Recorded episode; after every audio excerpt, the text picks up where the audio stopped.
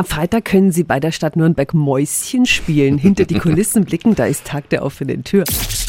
365 Dinge, die Sie in Franken erleben müssen. Und auch für Fußballfans ist was dabei. Ui. Guten Morgen, Stadtsprecher Andreas Franke. Wir dürfen uns auch das Max-Morlock-Stadion aus einem anderen Blickwinkel anschauen, gell? Wie ist es? Wenn es mal ganz leer ist, es ist ein unglaubliches Gefühl, wenn man auch auf der Mitte des Rasens steht und einfach mal sich 360 Grad umdreht und sich mal vorstellt, man wäre im Trikot und es säßen 42.000 Zuschauer und man müsste vielleicht gegen Bayern München spielen mal wieder. Also das Stadion ist immer eine Faszination. Man kommt ja auch nicht alle Tage rein. Ja, genau darum geht's beim Tag der offenen Tür der Stadt Nürnberg.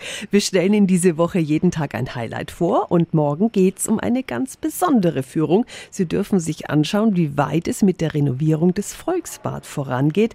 Die Führung ist bereits ausverkauft, aber die aller, allerletzten Tickets, die kriegen Sie morgen bei uns um 8.10 Uhr. Tag der offenen Tür bei der Stadt Nürnberg. Die Infos sind auch nochmal auf radiof.de. 365 Dinge, die Sie in Franken erleben müssen. Täglich neu in Guten Morgen Franken um 10 nach 6 und um 10 nach 8. Radio F.